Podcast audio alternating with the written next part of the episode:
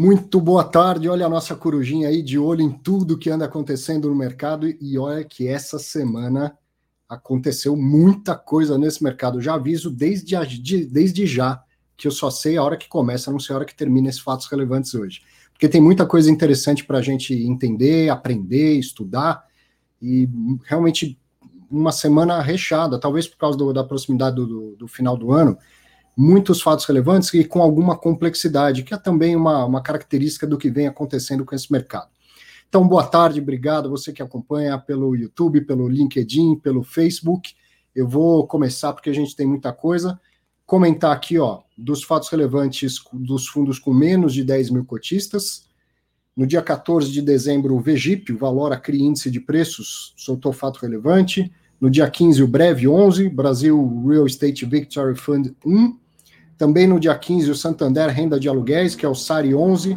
Depois o BRIL Real Estate 3, que é o BRIP 11, no dia 16. Também dia 16, o HAA 11, que é o RED AAA ou AAA, provavelmente. Dia 17 de dezembro, o Euro 11, que é o Europar. 18 de dezembro, o ATSA 11, que é o Red Atrium Shopping Santo André. No dia 18 também o HMOC, o Red Shopping Praça da Moça. Dia 18 de dezembro, o West Plaza. WPLZ 11, e também no mesmo dia o HPDP 11, que é o Red Shopping Parque São Pedro.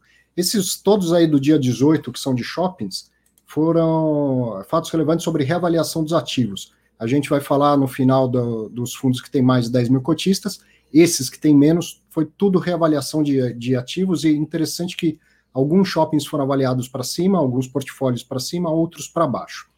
Bom, na cronologia, a gente começaria pelo dia 14 de dezembro, mas eu vou começar na, por dois fatos relevantes que foram divulgados pelo fundo Quasar Agro, porque já já a gente vai ter mais uma vez a oportunidade, o privilégio de receber um gestor aqui para explicar o fato relevante que ele mesmo publica. Então, deixa eu só comentar aqui os fatos relevantes publicados. Ó. Dia 16 do 12, o Quasar Agro, que é o QAGR11, administrado pelo BTG Pactual e gerido pela Quasar, ele tem 15.517 cotistas. Primeiro fato relevante: o fundo recebeu um pedido de inclusão de uma matéria extraordinária na atual Assembleia Geral Ordinária, nos termos do artigo 19, parágrafo 3, pus em vermelho, porque é assim que está no fato relevante. Vou mostrar para você que é o quarto, não é o terceiro, é o, é o parágrafo quarto. Mas isso não vai mudar nada o, o que se passa. Nesses termos, será submetido aos cotistas a seguinte deliberação então, antes de eu falar disso, o que, que é esse tal parágrafo terceiro, ou, na verdade, o parágrafo quarto? É isso aqui, ó. O, o, a instrução 472, quando fala de convocação de assembleia, diz aqui, no parágrafo 4 do artigo 19, que por ocasião de uma assembleia geral ordinária, os titulares de no mínimo 3% das cotas emitidas ou o representante dos cotistas podem solicitar, por meio de requerimento escrito encaminhado ao administrador do fundo, a inclusão de matéria na ordem do dia da Assembleia Geral Ordinária, que passará a ser ordinária e extraordinária. Então, rapidinho, o fundo tem que convocar uma Assembleia Geral Ordinária, todos os anos, é obrigatório. Convocou um cotista ou um grupo de cotistas com pelo menos 3% das cotas do fundo, ou o representante de cotistas, se houver, e para ser eleito ele tem que ter voto de 3% no mínimo das cotas, pode falar: olha, na Assembleia eu quero incluir um assunto na pauta, qualquer assunto, certo? E aí não é exatamente um pedido, né? tem que ser feito, o administrador tem que acatar. Isso aconteceu então no Quasar Agro. Vamos entender agora qual é o pedido deste cotista ou deste grupo de cotistas. O que, que eles pediram para incluir na pauta?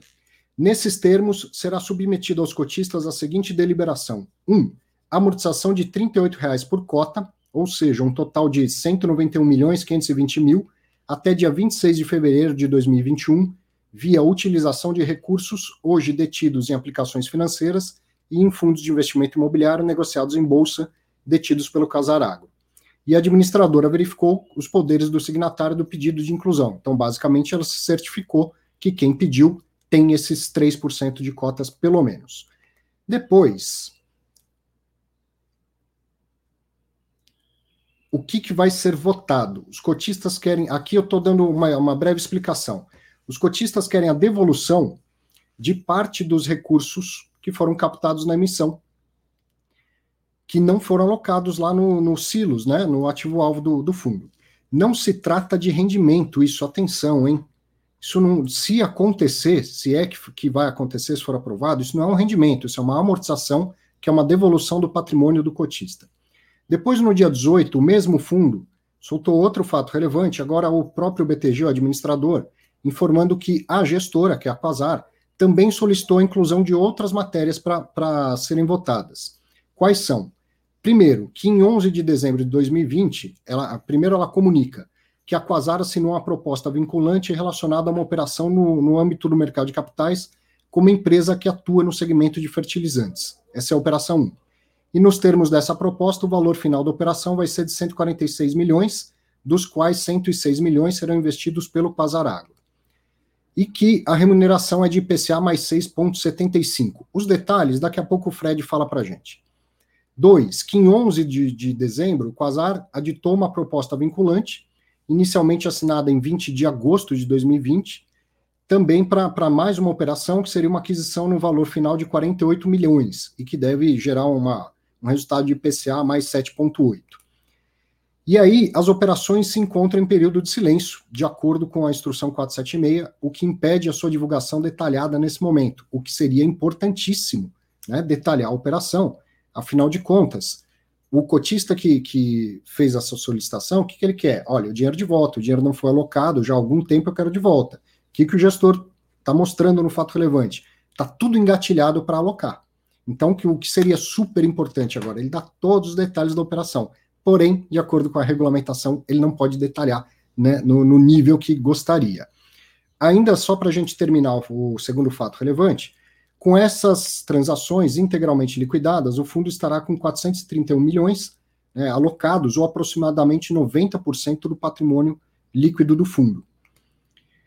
As propostas têm caráter vinculante e vão ser implementadas mediante, mediante o cumprimento de condições precedentes, já está lá rolando essa negociação, né? E aí, de acordo com o exposto acima, assim, dessas aquisições que estão engatilhadas, qual é a proposta que, que a gestora coloca para que seja votada também? Como eu posso entender uma contraproposta?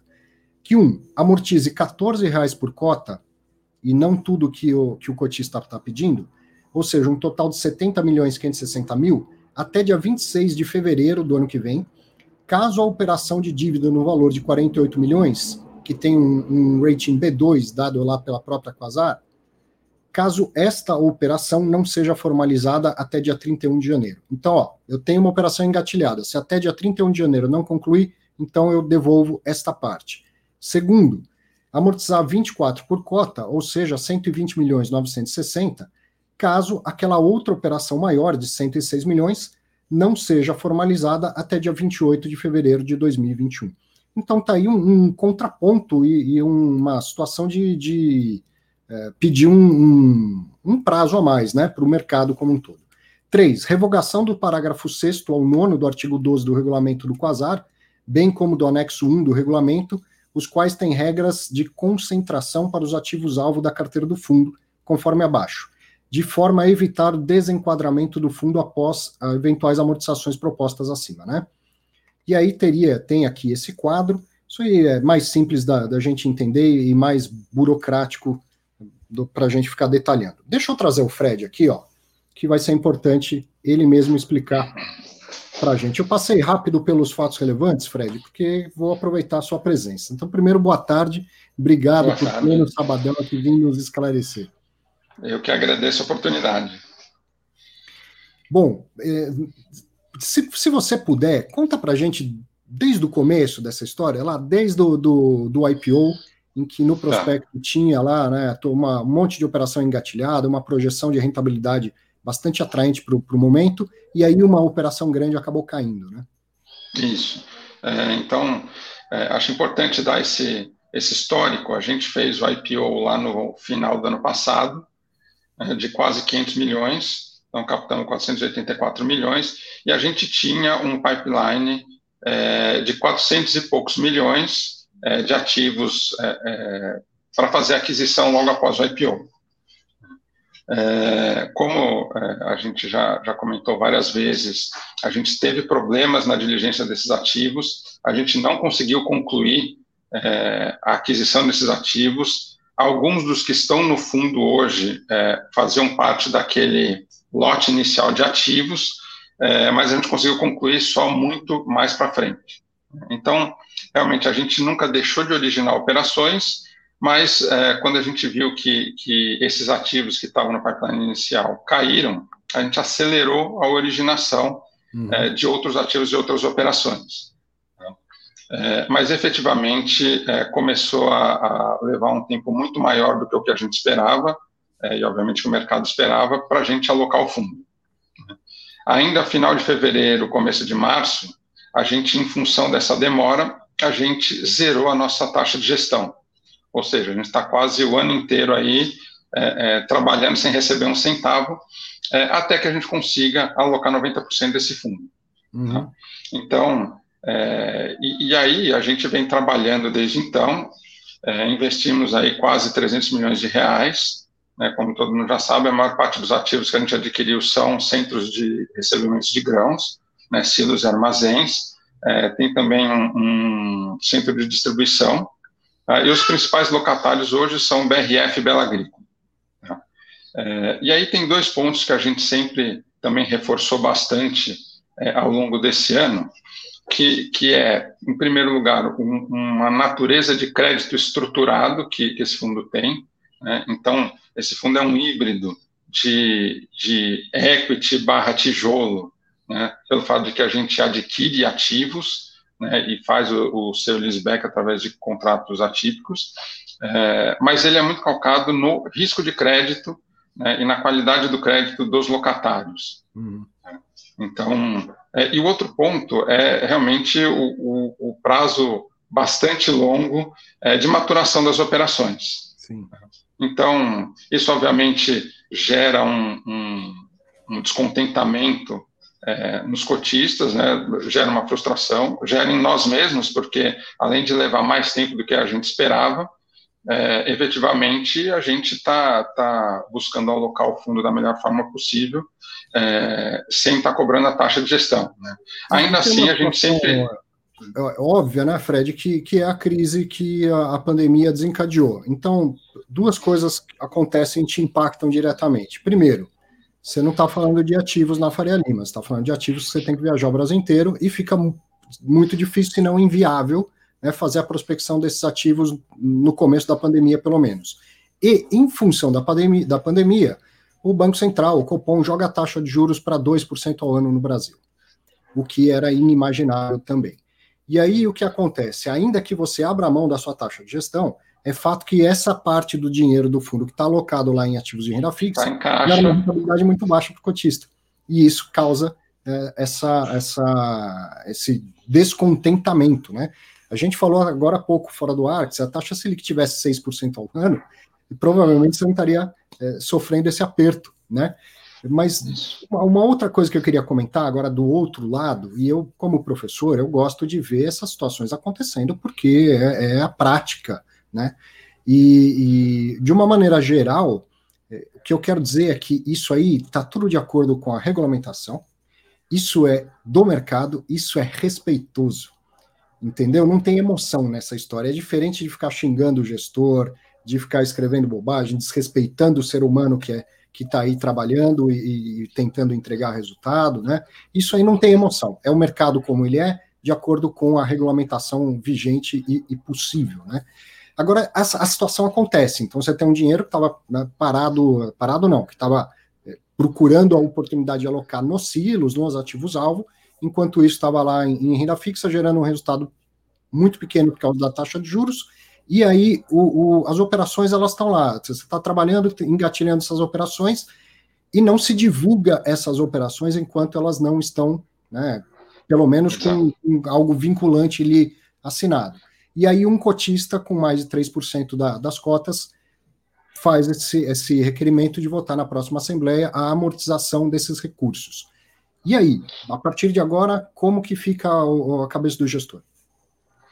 Então, a cabeça do gestor é a seguinte, né? O, o, é, acho compreensível o desejo é, do cotista, né, em função da, da, dessa frustração na velocidade de alocação, é, o rendimento, a gente até para a parte do, do caixa, que a gente entende que ficaria no fundo ao final da, é, da alocação, de todas as alocações, a gente até é, fez um investimento é, é, tático aí para melhorar um pouco o rendimento desse caixa, comprando cotas de um, um fundo imobiliário da Quiné. Uhum. Né?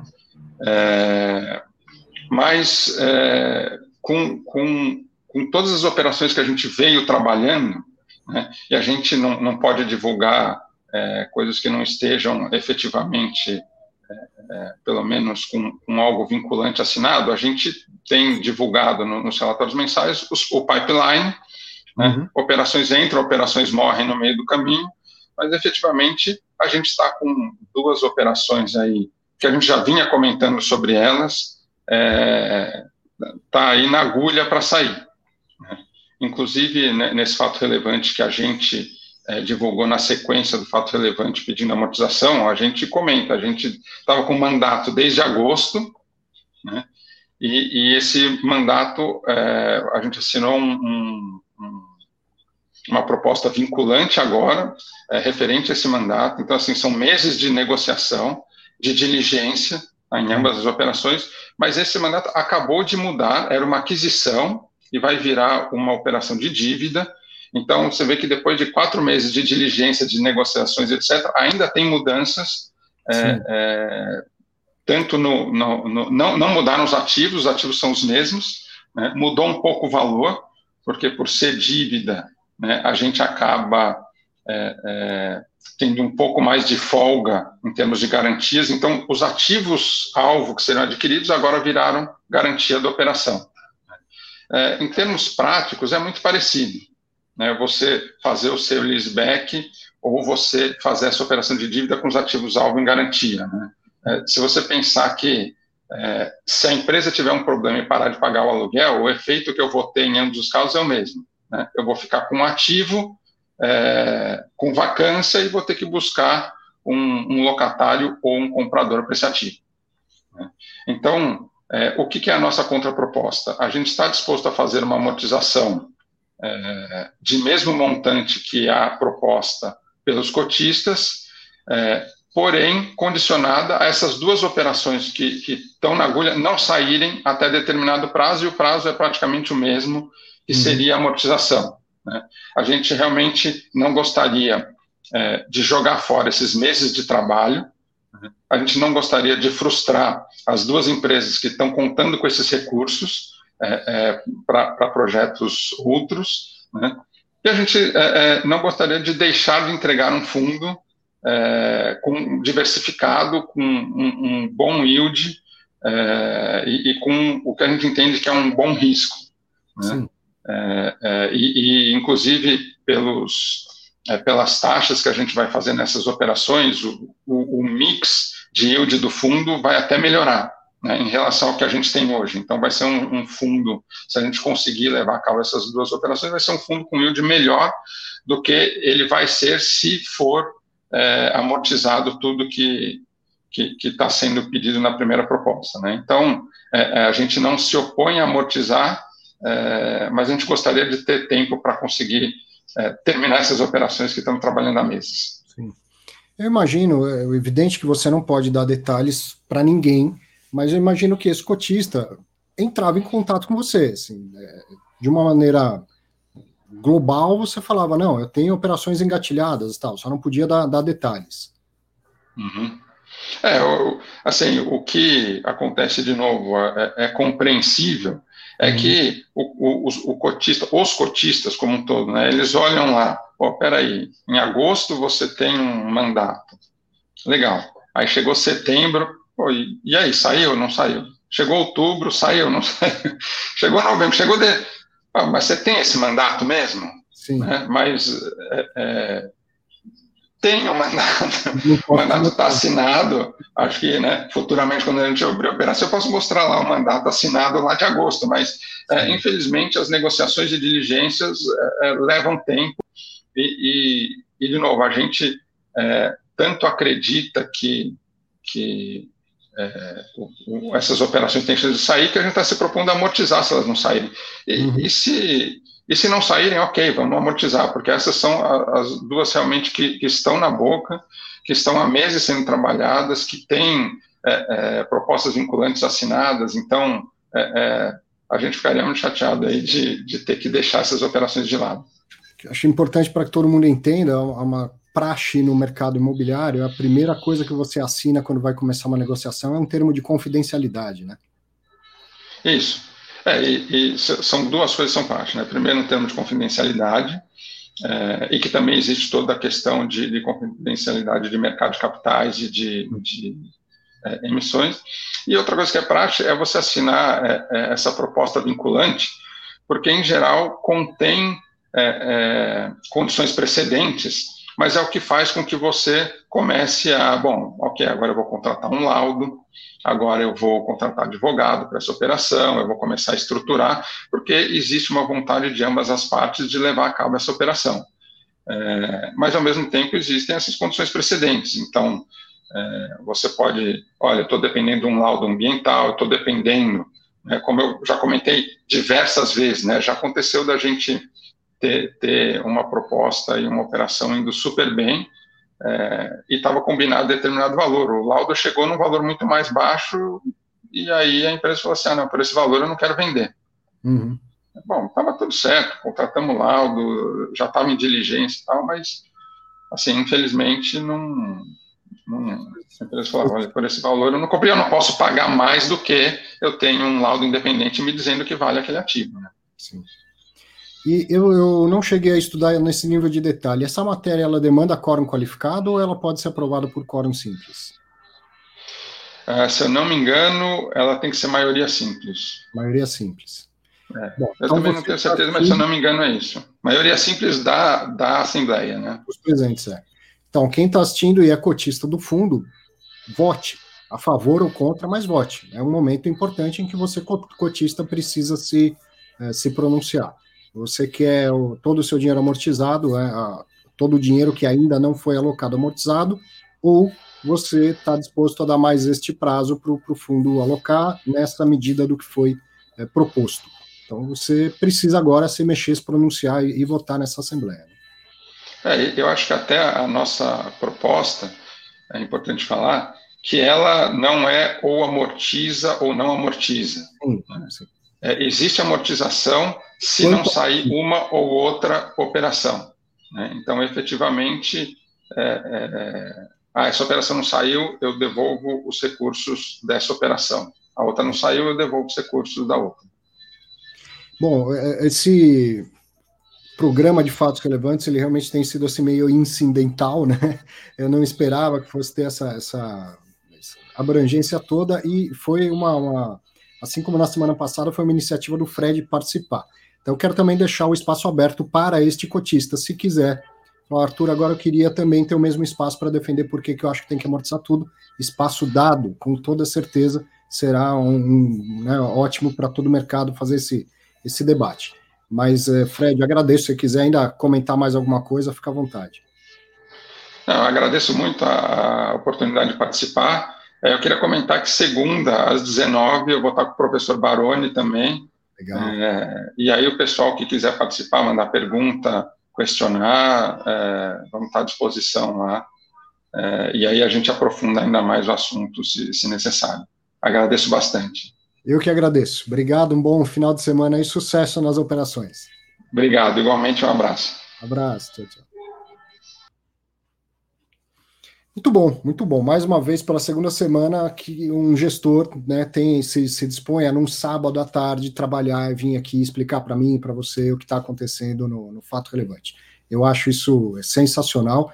Eu não convido gestores, como eu faço para o Fiz Exame, porque eu tenho o discernimento de que sábado à tarde não, né, não, não deveria esperar que as pessoas estivessem lá dispostas a falar. Mas o espaço está sempre aberto e está sendo surpreendente para mim e, e, eu fico realmente muito feliz, muito honrado de que esse espaço seja utilizado também é, de uma maneira mais ampla em prol do mercado. Bom, vamos continuar aqui com outros fatos relevantes. Agora eu vou voltar para a cronologia. No dia 14 do 12, teve o fato relevante do RBVA, né, do Rio Bravo Renda Varejo, que é administrado e gerido pela Rio Bravo e tem 35.411 cotistas. Então, isso foi bem no começo da semana, E aí o fato relevante era para dizer que o Banco Santander, eh, Santander ajuizou mais uma ação contra o fundo, com um pedido em liminar que o judiciário reconheça a vigência da cláusula 4.3, essa cláusula ficou famosa essa semana, né? Dos contratos de locação celebrados com o fundo, sob pena de multa e sem prejuízo de perdas e danos e anulação dos contratos firmados com o banco.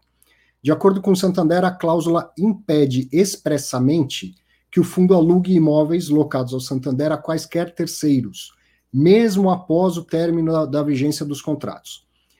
E ainda que o banco não opte pela renovação ou pelo exercício dos demais direitos previstos. Quais, quais são esses exercícios? Comprar. Ao final do contrato, o banco tem direito de comprar. Se o fundo vender para outra pessoa, o banco tem direito de preferência de pagar o mesmo preço e ficar com, com o imóvel para ele. E, de acordo com essa cláusula, o, o fundo não poderia alugar o imóvel para nenhum outro inquilino. Ele só teria a opção de vender, certo? E aí esse é então o fato relevante, dizendo que o Banco Santander entrou na justiça pedindo em liminar que essa cláusula seja cumprida. O que mais? Segue o, o, o fato relevante. A liminar não foi concedida, de forma que no momento nada muda em relação aos contratos, processos e a estratégia da gestora. No fato relevante de 10 de agosto de 2020, a administradora divulgou que o Santander optou de forma antecipada e definitiva pela não renovação dos 26 contratos de locação firmados com, o fundo. Sendo assim, terminando os contratos, caberá ao Santander apenas exercer ou não a opção de compra dos imóveis ou exercer o direito de preferência em eventual venda do imóvel para um terceiro. Essa é a, a interpreta, interpretação da administradora. Né? Ó, a administradora entende que o Santander não poderá, com fundamento na cláusula 4.3 do, dos contratos, impedir que o, do, o fundo de conferir aos imóveis sua função social e destinação que melhor lhe convier, inclusive eventual locação para terceiros, sob pena de incorrer em manifesto abuso de direito. Bom, vou fazer alguns comentários sobre, sobre tudo isso. Esse é um fato relevante é do dia 14, mas muita coisa aconteceu de lá para cá, né? Teve live do Baroni, depois na quinta-feira teve uma live do, do próprio pessoal da Rio Bravo com advogado interno, advogado externo, mais o Baroni, mais o, o Rodrigo Medeiros, eu acompanhei isso, e, e, aí fui tentando juntar um pouco os pontos aqui e vou tentar né, dar alguma opinião a respeito do que está acontecendo. Então, ó. Ah, tem mais uma parte do fato relevante. A existência da cláusula objeto da nova ação judicial já foi apresentada pela Rio Bravo nos relatórios gerenciais de janeiro do Santander Agências e julho do fundo, do RBVA bem como sua discordância em relação à extensão da validade da cláusula após o término da vigência dos contratos de locação. Tudo isso baseado em uma análise jurídica de seus assessores legais. Agora, a interpretação da Rio Bravo será detalhada no âmbito da nova ação judicial e no relatório anual a ser divulgado em breve. Uh, meus comentários. Vamos lá, na política de investimentos do, Rio Bra do, do SAAG, do Santander Agências, que é um fundo que não existe mais porque foi incorporado pelo Rio Bravo Renda Varejo, existia expressamente essa frase: é vedada a alocação de ativos imobiliários a terceiros. Então, isso já estava na política de investimento do fundo. Na consulta formal, que foi então proposta pela Rio Bravo, de incorporação do SAAG pelo RBVA, a Rio Bravo entendia que essa restrição estava apenas no regulamento do Santander Agências e não, não, não mencionava o contrato de locação. Aí, como eles mesmos disseram aqui, ó, em janeiro, num relatório do, do Santander Agências, eles disseram que a cláusula também estava no contrato de locação. O Rodrigo Medeiros, que é analista, todo mundo conhece, já tinha falado no relatório dele que tinha também no contrato de locação. Até então, a Rio Bravo só estava falando do, do regulamento do Fundo da Política de Investimentos. Tá? Em, ó, esse, esse quadro que está em azul e vermelho, eu peguei do, da proposta, do material da proposta da, da, da aquisição, da incorporação do, do Santander pelo RBVAL. A, a, o item 3 do que seria proposto para votação é aprovação da alteração do objeto e política de investimento do fundo, descrito no capítulo 3, trará, suprimindo a exclusividade de locação para o Banco Santander, e autorizando a aquisição e alocação de imóveis para fins de, eh, não residenciais e a consequente alteração da denominação do fundo para Rio Bravo, eh, Fundo Imobiliário Rio Bravo Renda Varejo e tal. Bom, isso foi em janeiro, esse relatório gerencial, dizendo que tinha no, no, na cláusula, no contrato. Em 6 de março de 2020, enquanto eu ainda estava lá no Infomoney fazendo o programa Fundos Imobiliários, eu recebi o pessoal da Rio Bravo para falar dessa operação e eu perguntei se tinha alguma coisa no contrato de locação. E a resposta que eu tive foi que não, que era só na política de investimentos. E que então, mudando o, o fundo, né, extinguindo o Santander Agências e passando a ser o regulamento do Rio Bravo Renda Varejo, não haveria mais essa, essa obrigação. Então, na cronologia, esse negócio fica estranho, porque em janeiro eles falaram uma coisa, em março falaram outra coisa lá no, no Infomoney. Depois eu, eu mando o link dessa entrevista lá pelos, pelos meus canais, pelo Telegram, e aí vocês vão poder é, conferir o que eu estou falando.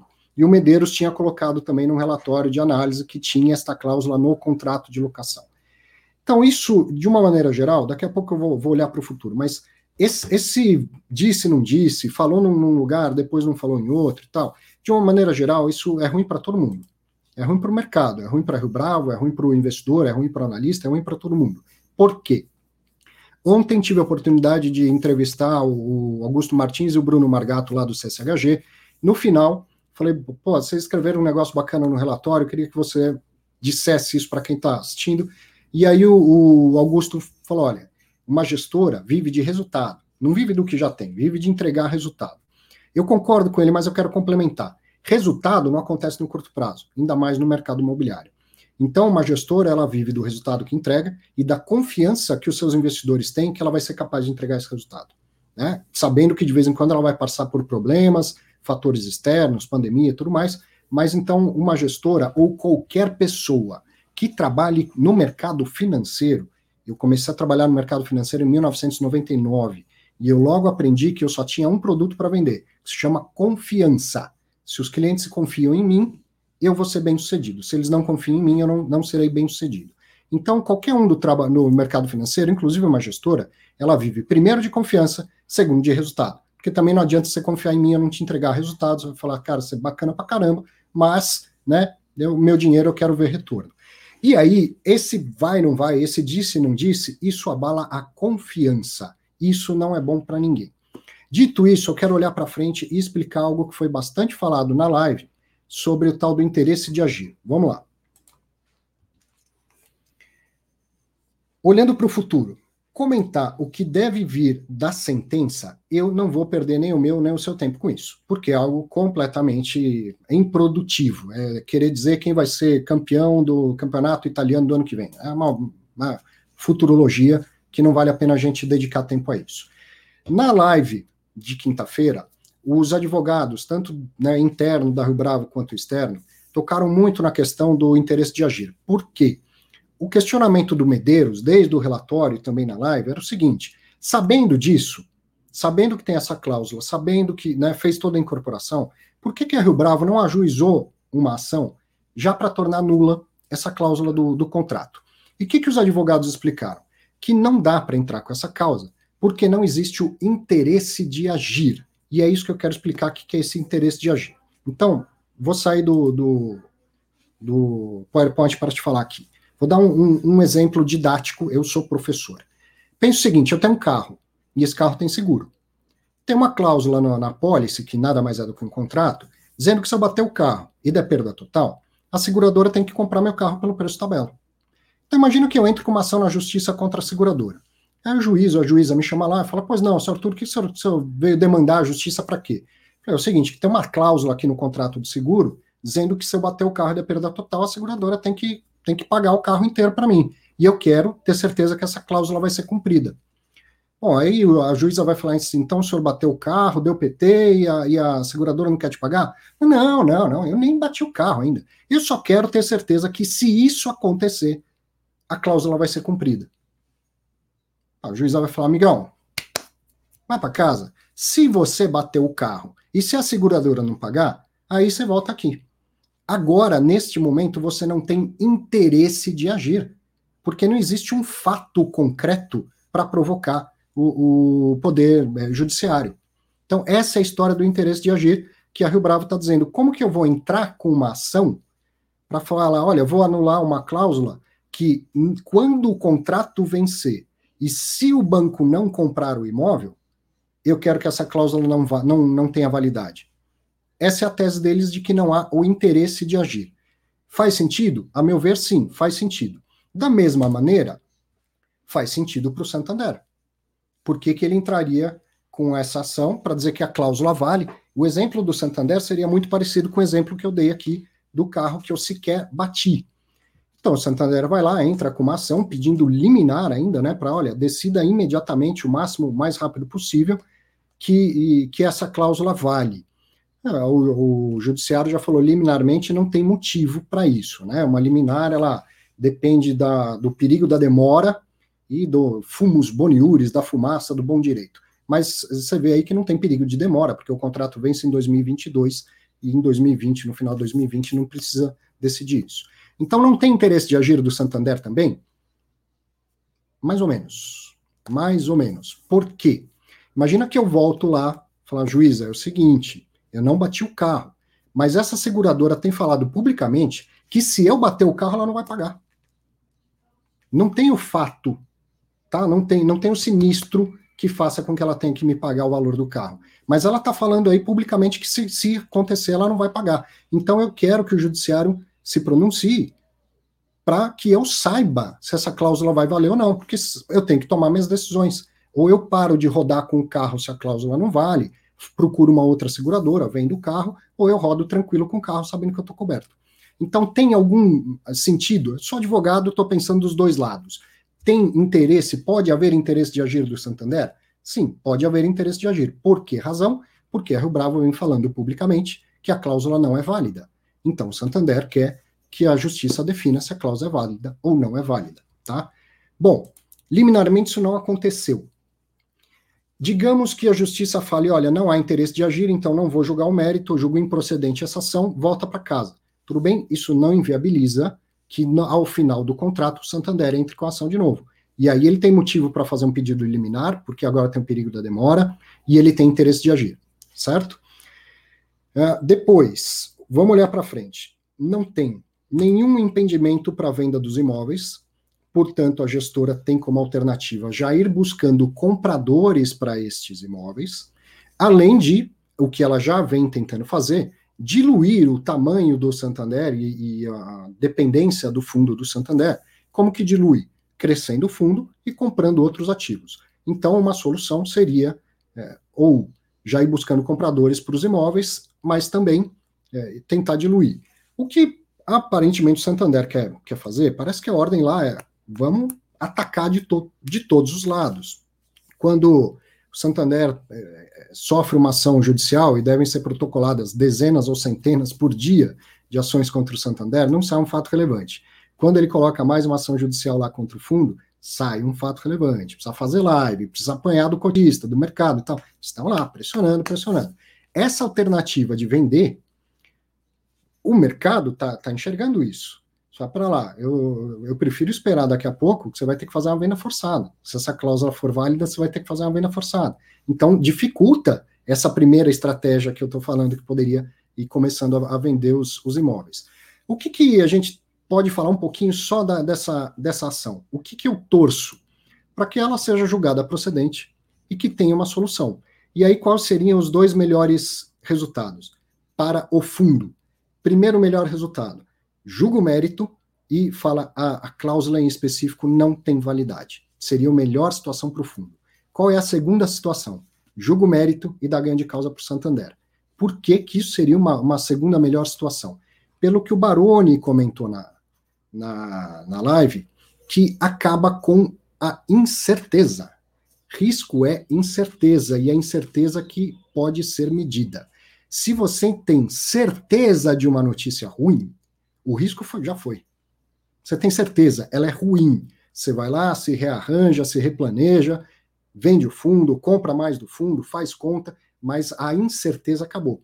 O problema é ficar, né? O que é ruim para todo mundo é ficar, mas então, eu, eu até acho que vale a pena investir no fundo, mas e se essa ação resultar A ou resultar B? Né, entende? Então, quanto antes tiver uma solução, melhor ou pior para o fundo, você elimina uma incerteza e aí fica tudo mais às claras, mais fácil para os analistas tomarem decisão, para o investidor tomar decisão e tudo mais.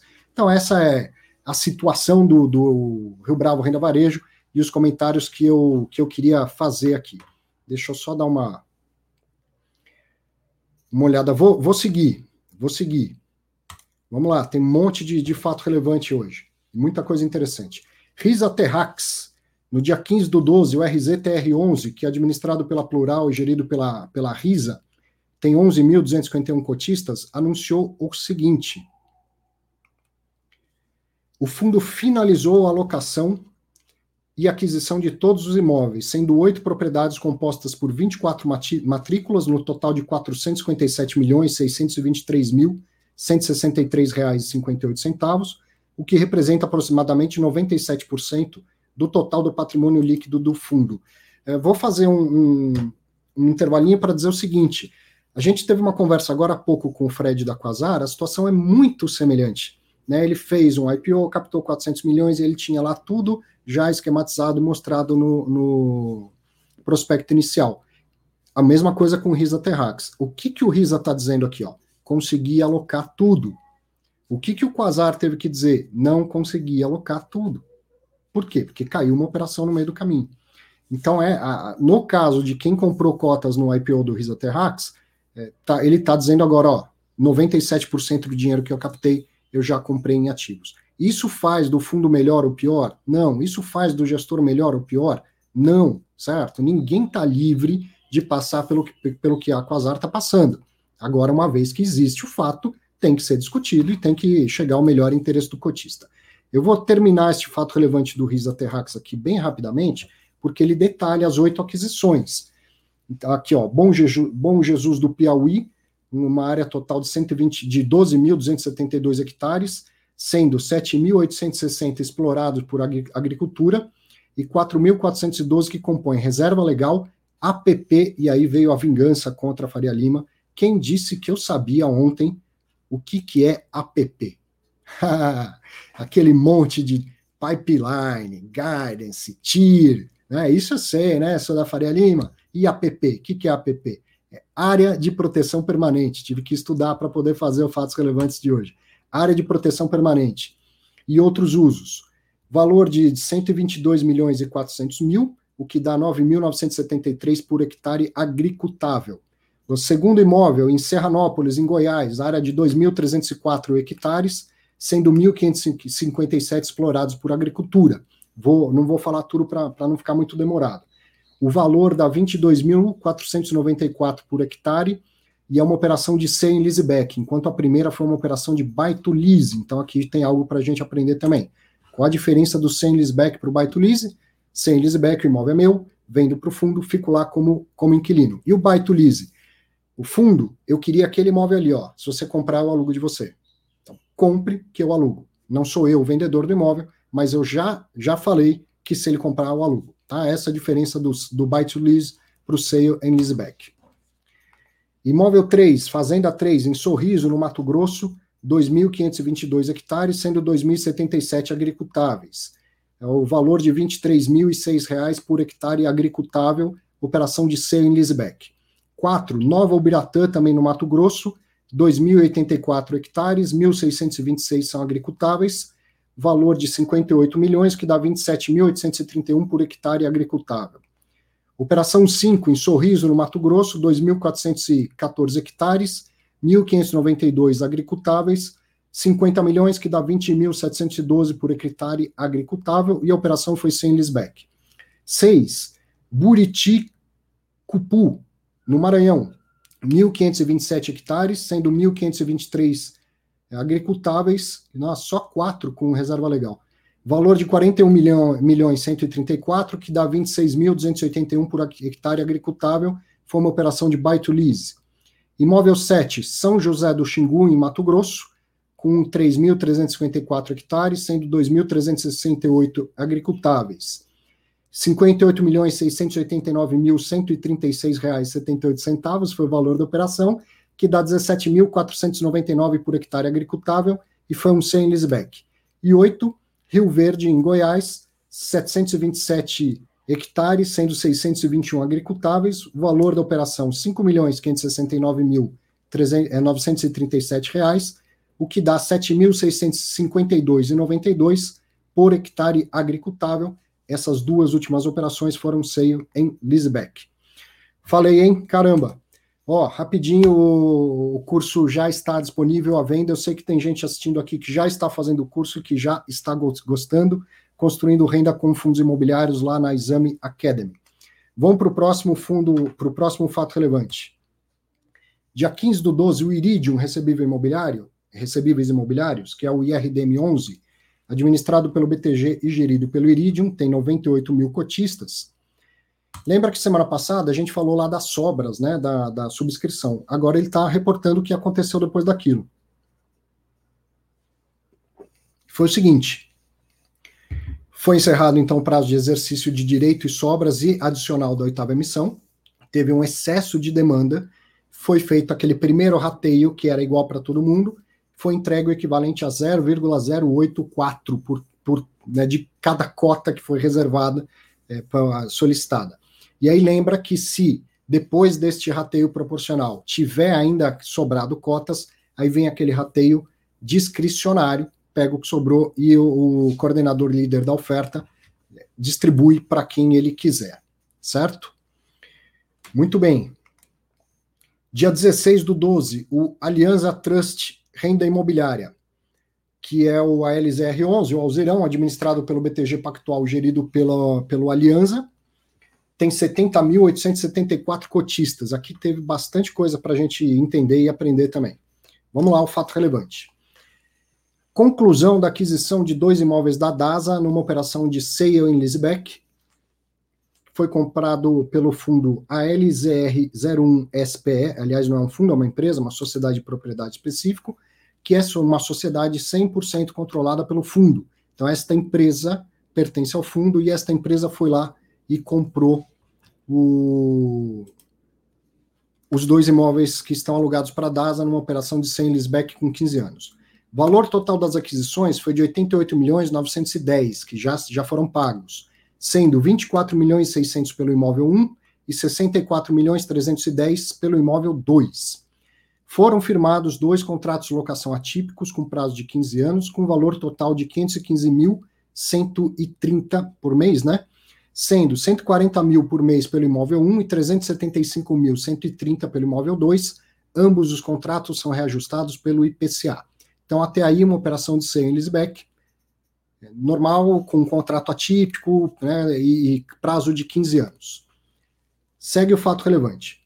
O fundo pretende ceder os aluguéis devidos pela DASA por uma operação de securitização de recebíveis. Então, agora começa a estruturação é, dessa operação. O fundo vai ceder parte dos aluguéis devidos pela DASA para uma operação de securitização de recebíveis, que vai ser concluída em breve. Com essa operação de 15 anos e dois anos de carência, dois anos carência para o início do pagamento, com custo de 5,23% ao ano e saldo corrigido também pelo IPCA, o fundo comprará os imóveis utilizando efetivamente 22 milhões do seu caixa, ou seja, do equity, do patrimônio. Dinheiro também é patrimônio do fundo tendo financiado o restante por meio da securitização. Então, ó, você já deve ter percebido que estamos falando de uma operação de alavancagem, correto? que mais? Pela operação de sale combinada com a securitização, o fundo alocará cerca de 22 milhões, que é o que ele realmente vai, vai desembolsar no final dessa operação, e vai passar a ter uma renda mensal já líquida, já líquida de, de custos da securitização de aproximadamente 207 mil reais por mês. Então, aquilo que a gente viu lá no começo, eu paguei tanto e vou ter tanto. Vamos lá, vou voltar. Paguei 89 milhões 910 e vou receber de aluguel 375 mil. Depois da. Vou receber de aluguel 515.130. Isso seria se não houvesse a estrutura financeira da securitização. Com a securitização, que vai ficar mais, mais detalhada daqui a pouco, na prática, o fundo desembolsou 22 milhões e começa a receber 207 mil reais por mês de, de aluguel. O excelente perfil de crédito da DASA e longo prazo do contrato atípico firmado permitem utilizar a securitização dos recebíveis para otimizar de forma relevante o yield para os cotistas, em linha com o objetivo principal da gestão. Olha que interessante aqui, o, o, o pessoal do, do Aliança aproveitou o fato relevante para dar uma aulinha, para explicar um conceito que eles consideram importante. Sugerimos que o investidor, que os investidores passem a avaliar as operações realizadas em fundos imobiliários também do ponto de vista de cash on cash yield. Vou te explicar isso já já. Métrica que melhor permite entender o real impacto de cada operação para o fundo e diferenciar operações com fundamentos muito diferentes. Um contrato atípico de 15 anos com uma empresa com alto nível de crédito não é comparável a um contrato típico curto com uma empresa com um pior risco de crédito. Então, o que, que ele está dizendo? Pô, não é toda operação no mercado imobiliário que é igual. Não é porque um outro fundo comprou uma laje corporativa com um contrato de cinco anos e um cap de oito que você tem que avaliar esta operação com a mesma métrica, porque ela é diferente fora a engenharia financeira. Mas vou seguir aqui ainda no fato relevante. O cash on cash yield representa o retorno que o fundo receberá de renda distribuível para cada real alocado em uma certa operação. É uma métrica mais completa e expressa melhor o real impacto econômico de uma operação em um fundo imobiliário. Com a operação que os contratos da DASA eh, permitiram com a operação que os contratos da DASA permitiram estruturar, o cash on cash yield obtido pelo fundo será de aproximadamente 11,3% no primeiro ano da operação. Então, o que ele está falando aqui não é mais de cap rate. É, olha, eu vou desembolsar 22 e vai entrar tanto de aluguel. Vamos fazer a conta só disso aí, só do que saiu do meu bolso? Esse é o cash on cash. O que, que saiu de dinheiro? O que, que saiu de cash? E o que, que vai entrar de cash? Vamos fazer a rentabilidade com, com essa, essa base de comparação. Ainda vou detalhar mais isso, espera aí. Caso os ativos investidos pelo fundo, incluindo o ativo objeto da transação acima, performem em linha com o esperado pela gestora, a expectativa é que a transação com a DASA gere um impacto positivo mensal nos primeiros 12 meses de 11 centavos por cota, quando considerado o valor de aquisição total dos imóveis antes da securitização, e 5 centavos por cota quando considerado o valor depois do efeito da securitização, Arthur, vai entrar menos rendimento e a operação vai ser boa? Sim, porque entra menos rendimento, mas saiu muito menos dinheiro do fundo para a aquisição do, dos imóveis. Tá? Então, no final das contas, a rentabilidade vai ser maior. As futuras, distribuição de, as futuras distribuições de rendimento dependerão da performance dos ativos imobiliários e financeiros investidos pelo fundo. Muito bem, esse era o fato relevante. Agora vou eu aqui te explicar essa história toda aí. Meus comentários. O fundo pagou então 88.910 pelos imóveis, tem um contrato de locação de 515.130 por mês. Se eu dividir uma coisa pela outra, ah, então isso por mês dá 6.181.560 por ano, né? Para a gente poder fazer essa conta na mesma base. Se eu dividir uma coisa pela outra, dá um cap rate de 6,95% ao ano. E é isso que o pessoal da Aliança está dizendo ao mercado. Não avalie o cap rate dessa operação, avalie o cash on cash yield. Então vamos avaliar, vamos entender isso. O fundo cedeu mais ou menos 60% desses aluguéis para estruturar um CRI. E com isso vai receber quase 67 milhões de reais. Assim ele desembolsa efetivamente 22 milhões. E aí ele recebe um aluguel líquido mensal de 207 mil reais, o que dá 2 milhões 484 por ano. Qual que é essa conta do cash on cash aí?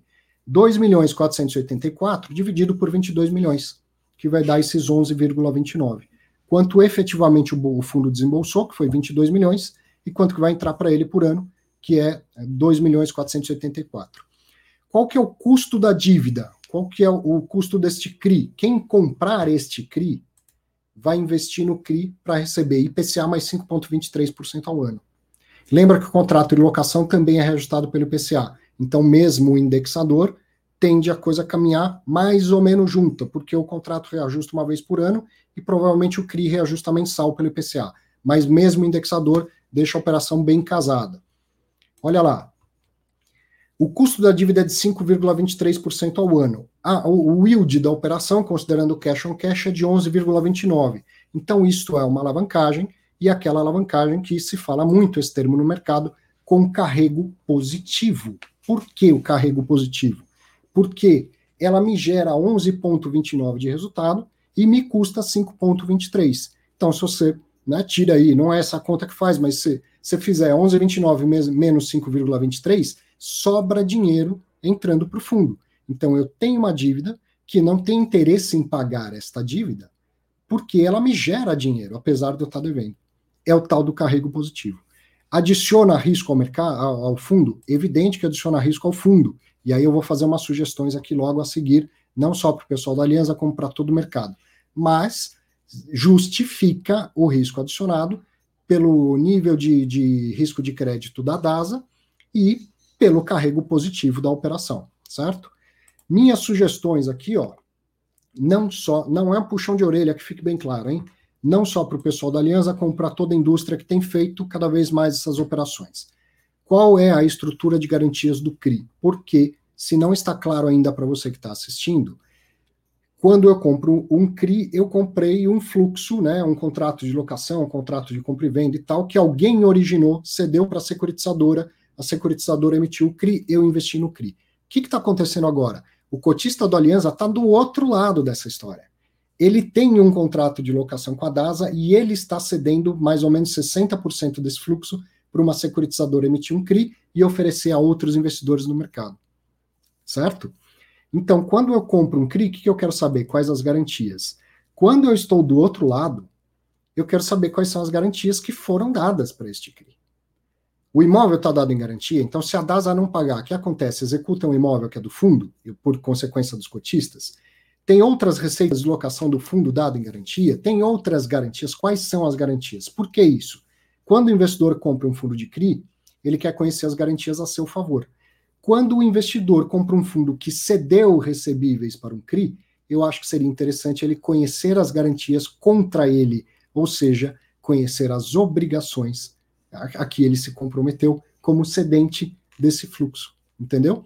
E ainda falei o seguinte, que essa explicação venha mais no relatório gerencial do que num fato relevante, porque isso não é para o juridiquês, isso, isso é para o mercado financeiro se deixar meus colegas advogados colocarem os fatores de risco no, no, fato relevante, eles vão colocar 20 páginas de fatores de risco, como fazem nos prospectos iniciais.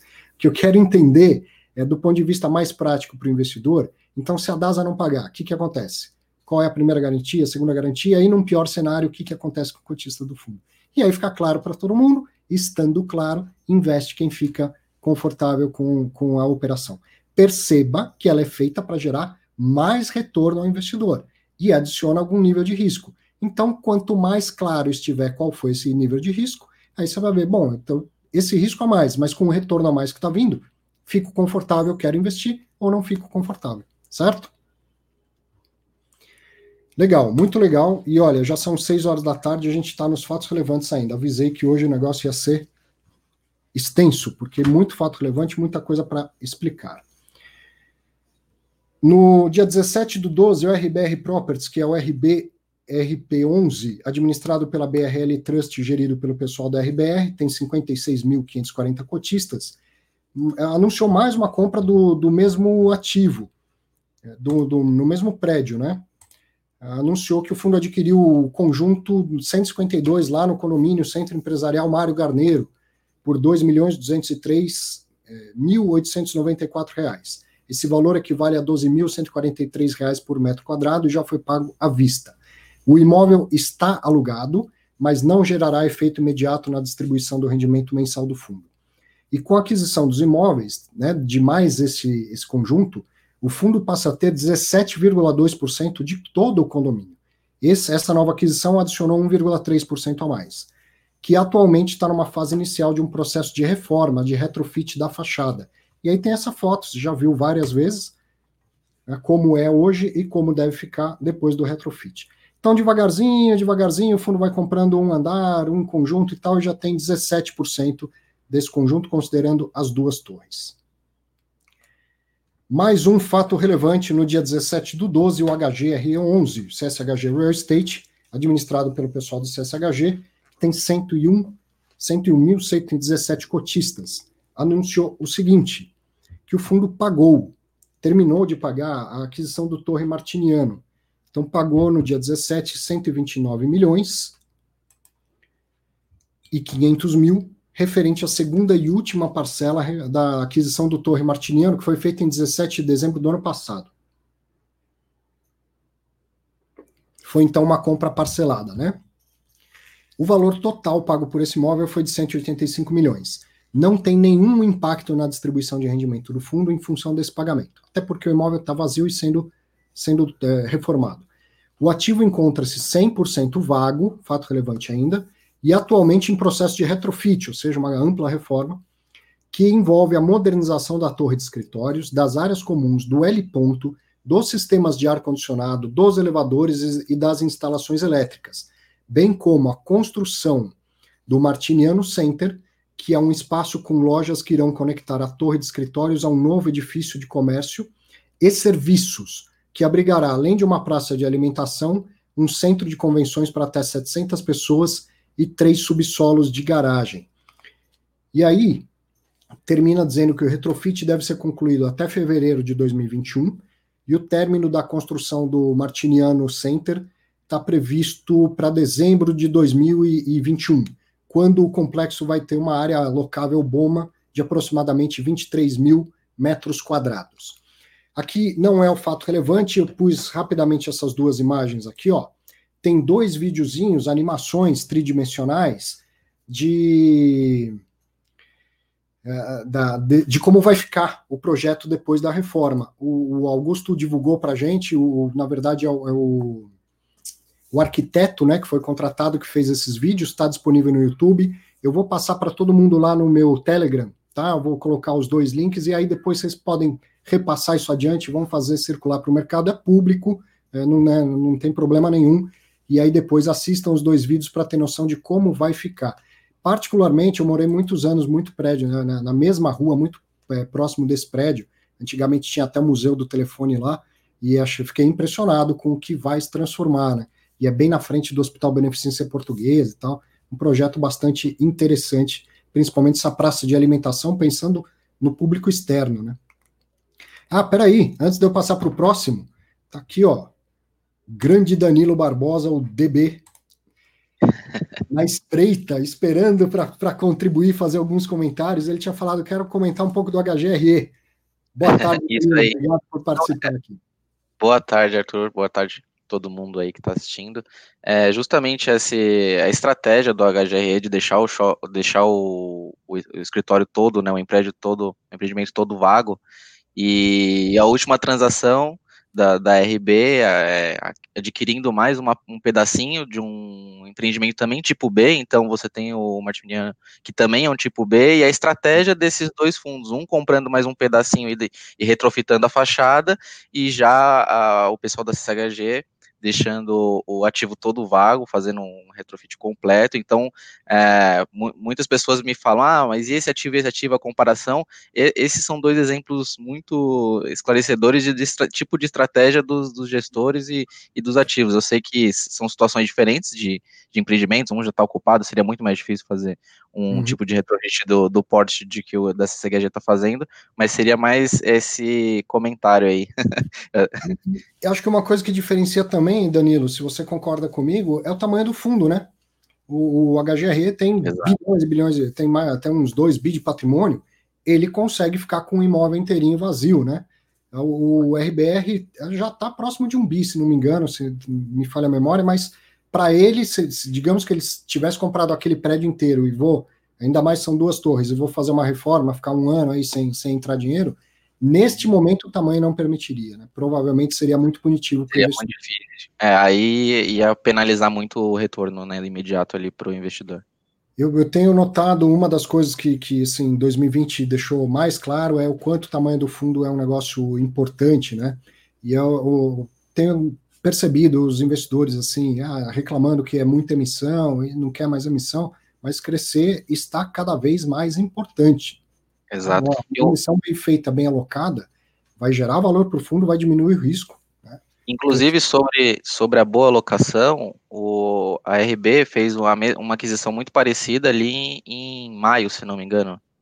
É, lá na do, dos conjuntos dos 60 a 65 e também pagou em torno de 11.500 o metro quadrado e esse ficou em torno de 12 mil e pouco. Então eu sempre tenho alguns números na cabeça, isso se o pessoal que investe também, que tem, a, que tem cotas, seria bom ter em, na cabeça o, o número do metro quadrado de que ele, que ele adquiriu, para poder comparar com uma futura aquisição que aconteceu ali no mesmo ano. Então, eu sei que o cenário ali em abril e maio era um cenário diferente, né?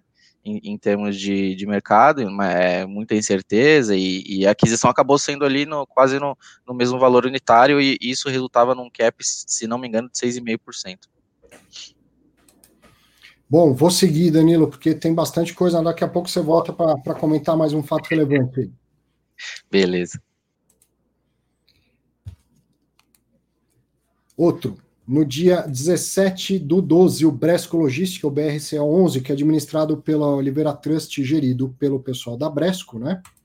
Esse fundo tem 20.864 cotistas. Aqui também tem um negócio interessante para a gente falar, além da operação em si que, que eles comunicaram no fato relevante? Começa assim, ó, após aprovação na Assembleia Geral Extraordinária de, do dia 14 do 12, o fundo adquiriu 100% do imóvel Bresco Bahia, empreendimento 100% alocado para o mercado livre. Por que, que esse fato relevante começa assim? Pelo seguinte, havia um conflito de interesse. Né? Os imóveis pertenciam a, a, a alguém ligado à gestora havia um conflito de interesse. Então, primeiro, você convoca uma assembleia, propõe o negócio para a assembleia, declara ali, ó, existe um conflito de interesse. Cotista, você aprova esta operação? E para que a operação seja aprovada, precisa de quórum qualificado, ou seja, quórum que represente no mínimo 25% das cotas, certo? Isso então aconteceu na segunda-feira, a assembleia, o conflito de interesse foi aprovado é como se fosse uma licitação desta situação. A, a rigor, a operação com conflito de interesse não pode existir, exceto se autorizada pelo cotista, expressamente com quórum qualificado. Então, o cotista licita a operação conflitante. Né? O, o administrador vai lá, dá todos os detalhes na Assembleia e os cotistas votam e decidem. Votaram, decidiram, autorizaram e a operação foi feita. Então, o valor da aquisição é de 194 milhões 573 mil 860 reais 69, que vai ser pago em duas parcelas. A primeira foi, foi paga né, na data do fato relevante de 132 milhões e, e uns quebrados, eu vou arredondar, e a segunda de 62,560, também arredondando, que é referente ao, ao imóvel G200, e essa está prevista para fevereiro de 2021, quando a assinatura deve ser firmada, né, a escritura deve ser efetivamente passada. O preço de aquisição representou um desconto de 5,22% em relação ao laudo elaborado pela Cushman e será pago com recursos que já estão disponíveis no fundo. Então aqui não tem alavancagem, não tem mais. Tem um parcelamento, mas o dinheiro já está no caixa do fundo e tal. O contrato de locação representa um cap rate de 8% em relação ao valor de aquisição e aproximadamente 9 centavos por cota, ou 6 centavos meia dúzia por cota para a primeira parcela referente ao G1. E o fundo vai, vai ter direito ao recebimento dos aluguéis de G1, não, G100. O fundo vai ter direito ao recebimento dos aluguéis do imóvel G100 a partir do, me, do mês de dezembro de 2020. Então, aqui, ó, é, vamos, vamos entender e comparar com o fato relevante agora há pouco do, do Aliança, do Alzirão. Aqui a, a conta de cap rate. Por quê? Porque o, o cash aí que saiu do bolso do fundo, que vai sair, é, é o total da operação. Então, o imóvel vale 89 milhões, o fundo vai tirar 89 milhões do bolso e vai entrar tantos mil por mês de, de aluguel. Então, se faz a conta do cap rate. Agora, se tivesse uma estruturação, como o caso do CRI, como uma compra parcelada, então aí faria sentido aquela conta do cash on cash yield. Né? Legal, e a gente sempre, nos fatos relevantes, aprendendo com o que é prático, com o que acontece no dia a dia do, do mercado. Danilo quer comentar também isso aí, né? Bora. O que eu achei interessante é a divulgação ali do, com relação ao valuation da Cushman, né? Que hum. isso poderia ser muito mais frequente, porque sempre é feito um valuation antes para verificar o valor do ativo e da transação. Então, quando isso não é uma, um puxão de orelha, mas nós vemos sempre quando eles compram abaixo, eles divulgam, e quando eles vendem acima, também divulgam. Mas quando o inverso, nunca vi isso daí. E, e, que isso sempre seja divulgado. Ó, paguei um pouco a mais e por quê? e comprei um pouco a menos e, e por quê? Então, é, como nós lemos muitos fatos relevantes e, e sempre aparece um, um, o valor do valuation quando é benéfico para o fundo, mas que eles também divulguem quando eles pagam é, no valor ou acima, né? Isso também seria interessante se divulgasse. É, e, e, assim, esse é o lance do, do conflito de interesse, né? Porque da, da outro lado da moeda, você pode ler que outros investidores venderam abaixo do valor patrimonial. Exato, né? exato. Uhum. Quando é uma relação em que não envolve nenhum tipo de ligação, uhum. legal, né? cada um que se vire aí com o seu preço. exato. Se, se fosse um outro fundo imobiliário aberto ao público e que tivesse uhum. cotistas também, imagina alguém que é cotista do dois, dos dois fundos. Ah, que, que, um lado fala, pô, comprei bem, do outro lado vai falar, pô, vendi mal, que história é essa? Então, por isso que é importante essa, essa regulamentação e a CVM fala, olha, você pode fazer, desde que, que o cotista aprove. Exato, exato, muito, muito bom. Vamos seguir aqui com, com os fatos relevantes. Vou falar de novo rapidinho do curso Construindo Renda com Fundos Imobiliários. Já está disponível desde a segunda-feira. Já tem centenas de pessoas fazendo e curtindo as aulas. Vou pedir licença para colocar o link do, do curso aqui. Passou a pré-venda, passou o desconto mas agora ele é vendido a valor justo e não abaixo do seu valor patrimonial. Pode comprar com certeza que eu garanto a qualidade do conteúdo. Vamos lá. no dia 18 do 12, o 20 Offices, que é o Vino 11, administrado pela BRL Trust, gerido pela, pela 20, né? O fundo tem 60.183 cotistas, anunciou venda de 100% da loja do andar térreo do edifício Oscar, Freire 585, que é ocupada pela Renner. E aí já tem uma foto, logo de cara no fato relevante eu trouxe para você. Veja que está destacado aí em laranjinha o que foi vendido. É só a loja do andar, do andar térreo. Então este prédio, além dos andares aí de escritório, tem no térreo uma loja. A Rua Oscar Freire é uma rua de comércio super tradicional em São Paulo e tradicional por ser uma rua de comércio de altíssimo padrão. Não é como a 25 de março ou como o Saara no, no Rio de Janeiro. Ao contrário, é, é, a, é a, loja da, das madames, né? A rua das madames, onde as coisas lá são. Você encontra joalherias internacionais, caríssimas, aquela coisa toda. Então é, é uma loja de um, de um potencial muito grande para o comércio, tá? Muitas empresas querem ter uma loja lá. Tem empresas que mantêm lojas deficitárias lá, mas porque é importante estar naquele endereço, aparecer naquele endereço, certo? E o imóvel, que é um escritório, aproveitando a localização, também tinha então uma parte relevante, grande, que é uma loja. Porém, o fundo é um fundo de escritórios e não tinha interesse na loja. Então, o que, que eles fizeram?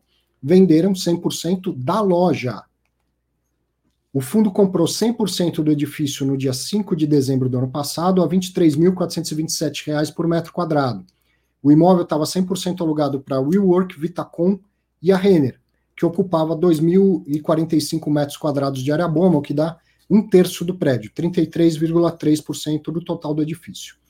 O valor total dessa venda foi de 68 milhões 16 reais 16 mil 950 reais, que equivale a 33.260 reais por metro quadrado e representa uma TIR nominal de 38,2% e um múltiplo de capital investido, o MOIC, de 1,51 vezes. O pessoal está inspirado aí, fazendo a gente estudar cada vez mais, trazendo outros, outras denominações, outros conceitos. Eu vou te explicar rapidamente as duas coisas, a TIR e, e o MOIC, tá? Fica tranquilo. O pagamento será efetuado em duas parcelas iguais, sendo 50% no dia 1 de em janeiro de 2021 e a outra metade em julho de 2021, corrigidos pelo IPCA. O imóvel de varejo estava fora do escopo do fundo, que é de escritórios. A operação gera reciclagem do portfólio do fundo, ganho de capital para os cotistas. O fundo permanece com controle de 100% das lajes corporativas, que são destinadas à ocupação de escritórios e, e somam 4.100 metros quadrados de área BOMA. Se concluída a transação, o ganho de capital vai resultar num resultado caixa extraordinário e não recorrente, de aproximadamente 19,4 milhões, que representam R$ 1,53 por cota, e será distribuído ao longo do ano de 2021. Então vai, vai, não vai distribuir, não vai ter um um rendimento excepcional em um determinado mês, eles vão distribuir isso ao longo do semestre. Considerando essa transação, estimamos que o rendimento mensal distribuído nos próximos 12 meses se situe entre 42 centavos e 46 centavos por cota. Não é uma promessa, nem garantia ou sugestão de rentabilidade. Acho legal, acho interessante quando o gestor procura ajudar o, o investidor, o analista, o mercado, dando essa possibilidade. Olha, num cenário otimista 46, num pessimista 42, não vá se colocar isso, sua, suas análises em valores muito fora disso. Eu vou voltar aqui para explicar esse negócio da TIR e do, do MOIC.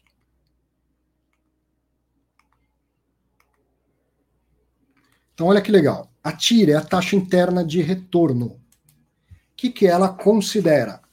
Desenha todo o fluxo de caixa da operação. Qual foi a data que eu desembolsei? Qual foi a data que eu. Peraí, que eu tô, tô aqui. Melhorou. Qual foi a data que eu desembolsei? Deixa eu ficar inteiro aqui.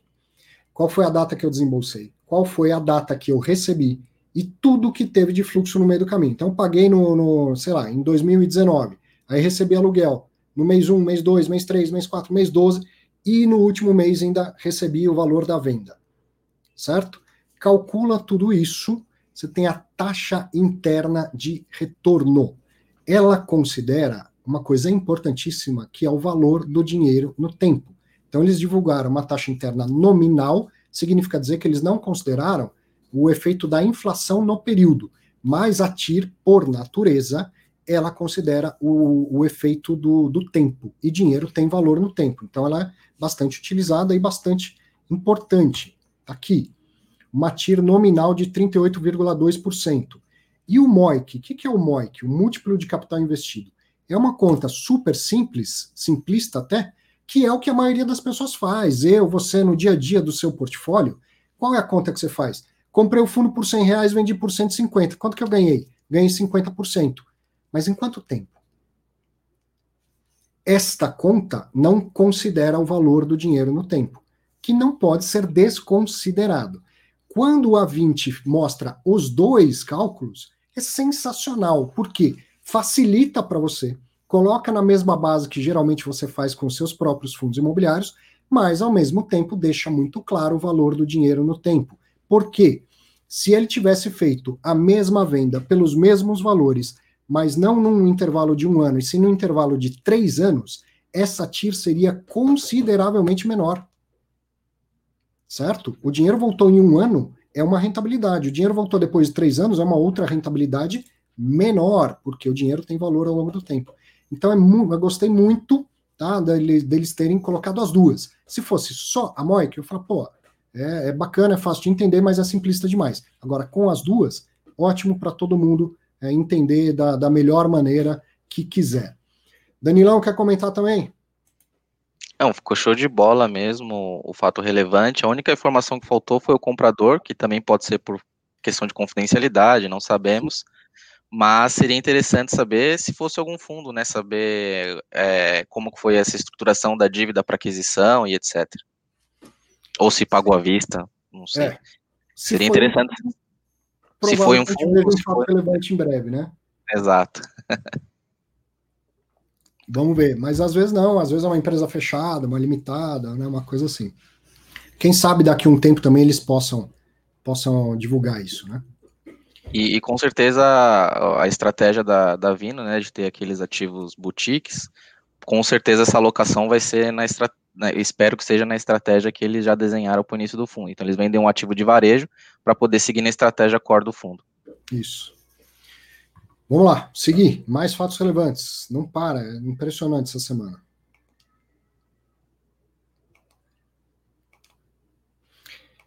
HGBS, no dia 18 do 12, o Red Brasil Shopping, HGBS 11, que é administrado e gerido pela Red e tem 79.222 cotistas, anunciou laudo de avaliação. Os imóveis do fundo, ou seja, todos os shoppings do fundo, foram avaliados a valor de mercado, a valor justo, pela empresa CBRE e pela Cushman. Então, dividiram, não sei exatamente se dividiram, mas uma empresa avaliou alguns ativos, outra empresa avaliou outros ativos. Daqui a pouco o Danilo explica isso com o pé nas costas resultando em valor 3,35% inferior. O vermelho fui eu que coloquei, tá? Inferior ao valor contábil. Então, os imóveis desvalorizaram de um ano para o outro. É, o que representa uma variação negativa de aproximadamente 2,12% no valor patrimonial da cota do fundo nesta data. Danilo, aí você que nada de braçada nisso, é isso que eu falei, assim, o portfólio é muito grande, e aí você vai lá e contrata e fala, ó, você avalia tais e você avalia tais. Não é que cada um avaliou os dois e depois eu faço uma. Cada um uma média. todos e a gente faz uma média, não é isso, né? Não, não, não, com certeza. Arthur, isso, isso acontece, é muito comum, a divisão de portfólio entre contratantes. É, quando o portfólio é muito grande, é, no caso de vários shoppings, é, é, comum essa divisão e são duas consultorias confiáveis, não tem nenhum problema. Ah, porque tem, com, com relação a viés, isso também isso pode levar a remeter, ah, distribuiu para Cushman tais ativos e para CB outros ativos. Há sempre uma disputa Uh, entre é, é, comum a consulta de três, quatro consultorias para a contratação. Então, é, é, claro que a empresa que vai contratar ela pode escolher a X, PTO, a consultoria, uhum. porém há sempre esse pleito. Então, às vezes é por questão mais financeira, às vezes decisão do fundo, não, a Cushman cobrou 15, 16 mil nesses dois laudos e está mais barato do que aqueles que a CBRE está cobrando porque tem viagem de consultor. Então, às vezes a cotação então envolve vários, vários nuances que uh, impactam na contratação. E isso acontecia muito também, uh, em um fundo muito comentado também, que era a questão da Rio Bravo, que tinha às vezes 60, 50 imóveis. Então, às vezes, deixar tudo isso para uma consultoria, às vezes, ou pequena, ou tudo nas costas de um, e se der um problema com essa consultoria ferra tudo, então eles dividiam, é, segregavam em várias consultorias e cobravam, que era mais, passava o tra mais trabalho para Rio Bravo de cobrar essas várias consultorias, porém a estratégia do fundo na aquisição da, da do, do valuation também.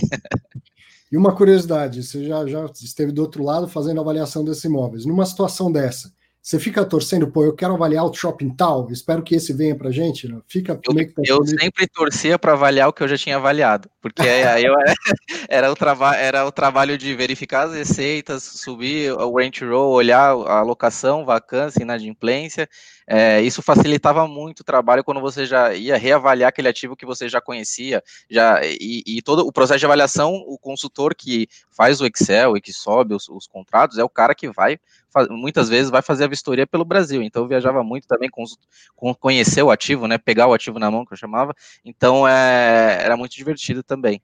Então, nesse sentido, de vez em quando devia acontecer de aparecer um shopping novo, por exemplo, que você fala, putz, ia ir lá conhecendo o detalhe, tomara que venha para avaliar, né? O que acontecia muito era o administrador, que você já conhecia. Você falava, putz, esse cara manda informação toda torta, eu vou ter que conciliar. No... Já, já, já, já, começava a imaginar os problemas que você ia ter na avaliação por causa do, do administrador. O, não, não era, o, o, fundo ele intermediava, ele não era responsável pela construção né, da, das informações. Então, isso vinha direto do shopping, as informações que era quem estava lá na, na operação. Sim. Então, você já sabia quem eram os de todos os administradores de, de todos os ativos, então você já sabia, bom, esses caras são bons, a informação vai vir redonda e esses não são não são bons no sentido de não mandarem uh, no formato que a gente queria. É, não é que é bom é, administrador é do shopping ou não, mas assim, não são tão organizadinhos fornecer, no fornecimento, ou demora para fornecer, então você já sabia que um demorava mais, outro demorava menos, mais ou menos isso.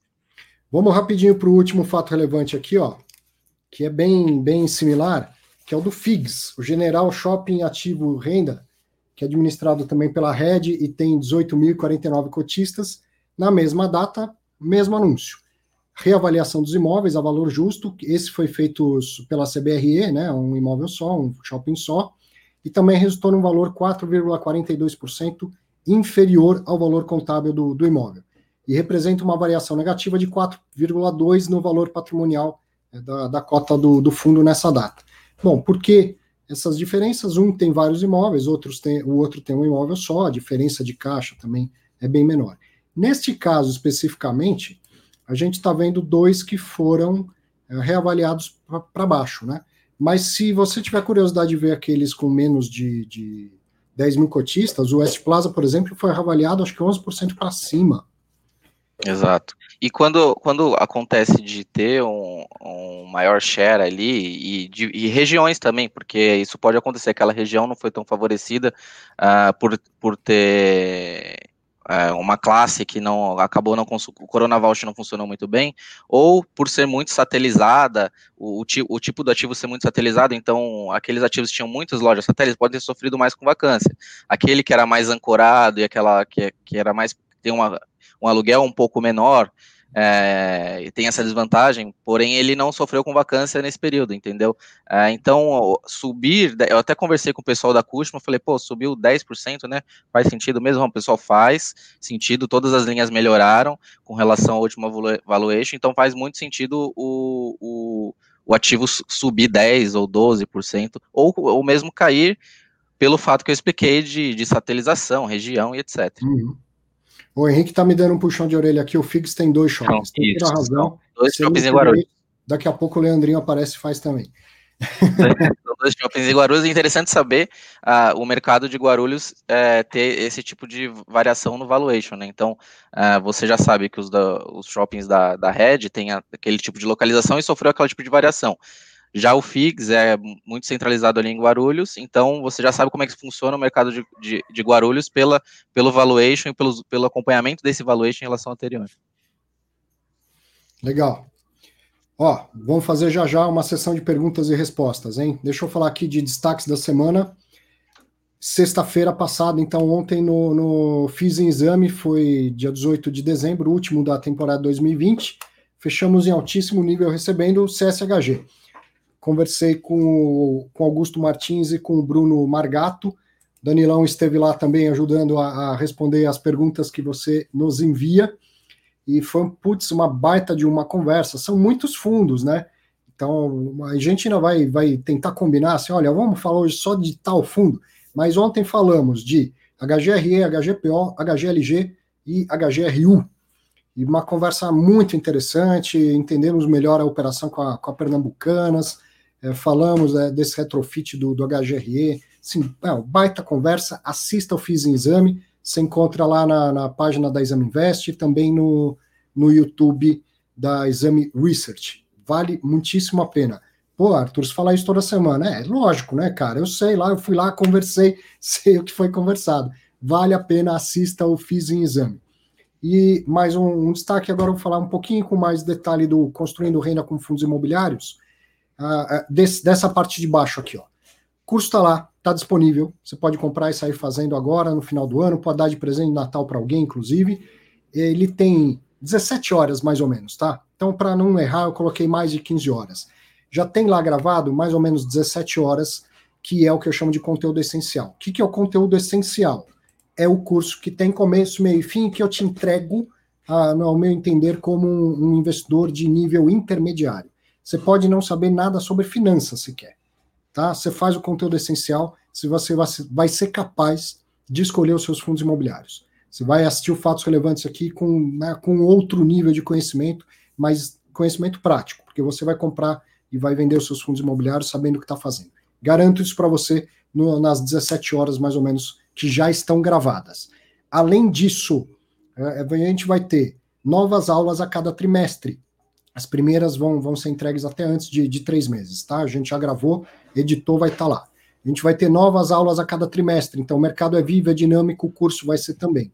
E uma parte deste conteúdo é, especial, trimestral, ele vai vir em aulas de uma maneira diferente, num bate-papo. Em, em, entrevistas com gestores, mas uma entrevista em que o gestor já sabe que ele está lá para dar aula, ele está lá para me, me ajudar a te ensinar mais sobre fundo imobiliário. Então aí a gente vê outra visão, visão de profissional, outras opiniões, às vezes até diferente da minha, o que eu acho ótimo, mas não é uma entrevista igual do Fiz Exame, é uma entrevista que ele está lá para ajudar a dar aula mesmo. Ele sabe disso, ele vai com esse espírito, e isso resulta num conteúdo é, único, assim, muito, muito, muito legal. A primeira parte da entrevista com o Cristana foi feita, já tem um material até extenso, só que a gente não fez tudo o que queria fazer. Pandemia, dificuldades e tudo mais.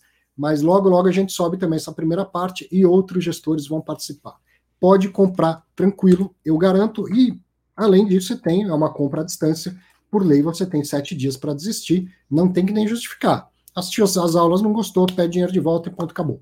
Mas você vai gostar, pode ter certeza e gostar não é o caso, você vai é, tirar bom proveito do conteúdo, porque você vai aprender a fazer os seus investimentos. Arthur, eu já invisto, já conheço um pouco de fundo imobiliário. Pode fazer o curso, porque você vai aprender mais, você vai aprender mais detalhes e tem os conteúdos extras a cada três meses, em que a gente também vai aprofundando uh, as matérias, certo? Então, vai tranquilo, pode fazer o curso que eu, que eu garanto. Oh, oh, pô, Romulo, obrigado. Vou, vou dar um destaque aqui. Agradeço pela, pela sua seu comentário. Ó. O curso tem me ajudado bastante no entendimento das discussões sobre fundos. Que bom, ficou muito feliz saber que você já está fazendo e que está tá gostando. Vamos para uma sessão de perguntas e respostas, com certeza tem várias. Ah, aí você me encontra em vários outros outras redes, né? Vamos bater papo? Danilão, fica à vontade para sair a hora que quiser, hein? Por favor, por favor. Beleza. É isso que me deixa à vontade de que todos participem aqui no sábado. César Rodrigues, sobre o RBVA, saiu nova data, nova nota da gestora do fundo. 18 ações do Santander contra o fundo foram rejeitadas. Esclarecimentos ao cotistas consultados no status invest, empenho do gestor traz conforto. É porque tem, tem duas ações aí, né, César? A primeira, que foi ajuizada antes, é pedindo para diminuir os aluguéis em 50%. Essa aí é que o fundo já vem ganhando praticamente todas. E aí, um pouco depois, na, na verdade, na semana passada, veio mais uma ação, essa para fazer valer aquela cláusula 4.3, aquela coisa toda. Décio Sicone, boa tarde, Arthur. Vi o começo do vídeo e pulei para cá. Entendo que a vida do gestor não é fácil, porém, muitos casos seguidos ou muita demora deixa o investidor pequeno com muita dúvida nessas, né, nessas casas. Abraço. Certamente, o Décio, a gente só tem que assim, tentar separar o gestor A do gestor B, né? Hoje mesmo a gente viu um gestor explicando porque não conseguiu alocar tudo e outro gestor soltando um fato relevante falando. É, é, aloquei tudo. Pô, não, então não é todo IPO que consegue alocar tudo, é a maioria, é o, é o que acontece na maioria das vezes, mas também não é todo IPO que vai dar errado e que não vai conseguir alocar, né? A gente tem que separar. E lembra, confiança é um negócio essencial para investir em fundo imobiliário. Não é confiança às cegas. Acompanhar os fatos relevantes é uma forma importantíssima de ir desenvolvendo a sua opinião. E isso é que isso que eu mais gostaria que seja a sua própria opinião e não a opinião dos outros por aí, né? Você vai acompanhando, vai fazendo seu próprio julgamento. Tem que ter confiança no gestor, porque resultados não aparecem no curtíssimo prazo, ainda mais no mercado imobiliário. Se você não tem confiança, não dá para fazer investimento com aquele gestor. Agora, todo mundo vai passar por problemas, todo mundo vai errar, vai ter dificuldades. Eu também erro, Danilo erra, você também erra. Como lida com o erro é importante de avaliar. Não é o fato de ter acontecido um problema, que às vezes é externo e nem é de responsabilidade do gestor mas como ele vai lá e lida com este problema, né? Para a gente renovar a confiança ou perder a confiança no gestor. O André, a amortização do Quasar pode reduzir o valor da cota? Faz sentido o cotista pedir amortização, fazendo com que o fundo perca poder de investimento? Olha, o, André, a amortização em si, ela é fazer o dinheiro voltar para você, ela não, não chega a ser preso, nem, nem boa nem ruim para o fundo. Como o fundo imobiliário é um condomínio fechado que não permite resgate, a amortização seria uma forma de falar, ó, devolve o dinheiro aqui. É uma forma excepcional, quase que um resgate, certo? Num fundo multimercado, imagina lá no começo da crise quantos multimercados sofreram resgate por causa da queda da bolsa. Diminuiu o valor do fundo, diminuiu o valor patrimonial do fundo, diminuiu a, remuneração do, do gestor, do administrador e tal. No fundo imobiliário, como não tem resgate, não diminui o, valor do, do patrimônio. Se a cota desvaloriza, di, di, é, diminui o valor de mercado. E com isso, se for essa métrica, vai diminuir também o, o a taxa do administrador e do, do, gestor. Mas uma, uma amortização dessa faz diminuir substancialmente as duas coisas, o valor patrimonial e, consequentemente, o valor de mercado. Então é essa a situação. O cotista é como se ele quisesse o dinheiro de volta mesmo. E só é possível porque o dinheiro não está alocado em imóveis, porque o dinheiro está em, em, caixa, certo? Só por isso ela é, ela é possível. Então agora o, o cotista tem que parar, pensar, ouvir as partes, e vou repetir se o cotista dos 3% que provocou essa, né, que, que quis incluir essa votação, quiser vir aqui e expor os seus motivos, será uma honra e será um prazer ouvi-lo também. Fabiano, boa noite, professor. Sou iniciante no mundo dos, dos FIIs e depois de maratonar os seus vídeos desde a Infomoney, comecei a investir. Que bom, vai, vai investindo, vai devagar, vai aprender cada vez mais. E agora, maratone o FIIs em exame lá na, na, na exame. Fabiano, preferi começar com os FOFs e diversifiquei em seis, preferindo os mais antigos, de maior patrimônio e os melhores administradores, levando em conta o meu baixo conhecimento. O que, que eu acho? Acho ótimo Daqui a pouco, então, você vai aprender mais, vai ter mais confiança para, além dos FOFs, colocar outras classes de ativos no seu portfólio. Quer comentar alguma coisa, Danilo? É, é, natural. É, na... é, natural que comece pelos FOFs, porque eles têm a gestão, né? Ele não depende muito do, de compra e venda ali do, do, do cotista, então o gestor vai tomar essa decisão por ele e ele vai pagar por isso. Então, é muito deixa muito claro isso que a taxa uh, de gestão ali ela vai ser cobrada ali em relação a superior em relação aos fundos de tijolo e etc.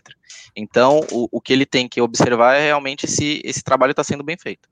O, o, se ele está tendo retorno daquele do que ele esperava uh, ter investido nesses, nesses seis ativos, e, e, e ele bom que ele tem ali um benchmark de todos, então ele tem esses seis, ele pode comparar a estratégia entre os seis e, e, aí, e aí cobrar através uh, de mandar ali o e-mail para o gestor perguntando por que, que ele vendeu, por tal posição e etc. É, essa é a parte do cotista.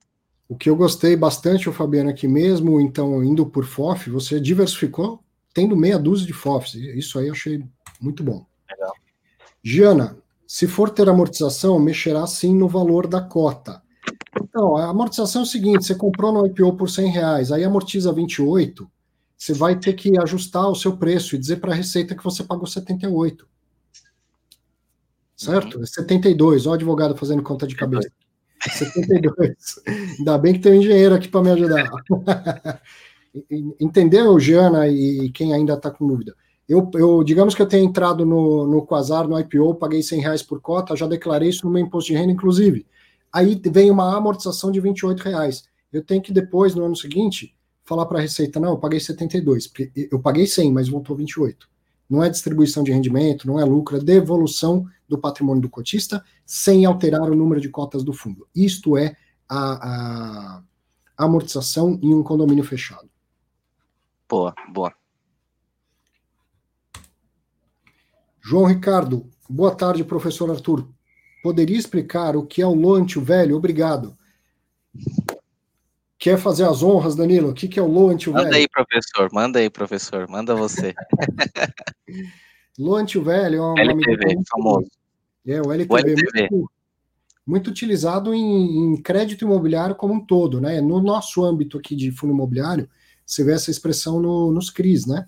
Então, loan é um empréstimo e o V de velho aí é o, valor da garantia.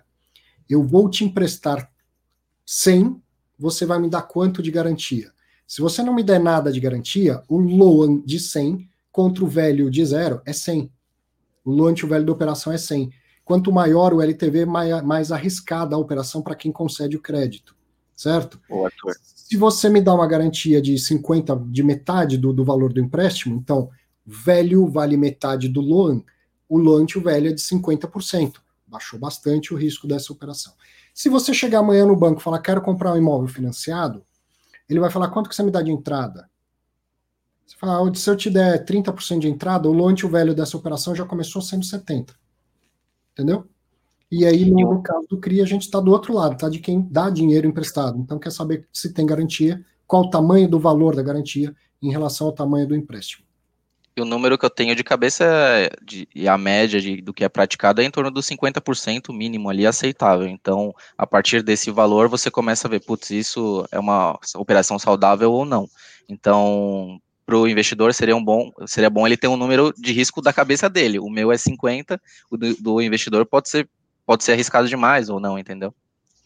Sim, e, e, tem operações, né? Às vezes você pega um, um loan to value zero, né? Não tem garantia, mas você tem lá uma empresa de grandíssimo porte, listado em bolsa, aquela coisa. Isso para exatamente, isso para as empresas que às vezes você não conhece, ou aquelas que são muito renomadas, não vai ter nada, porque é, a, é, a, é, o, é o cheque dela, né? É a cara dela e, e você tem o balanço aberto, etc.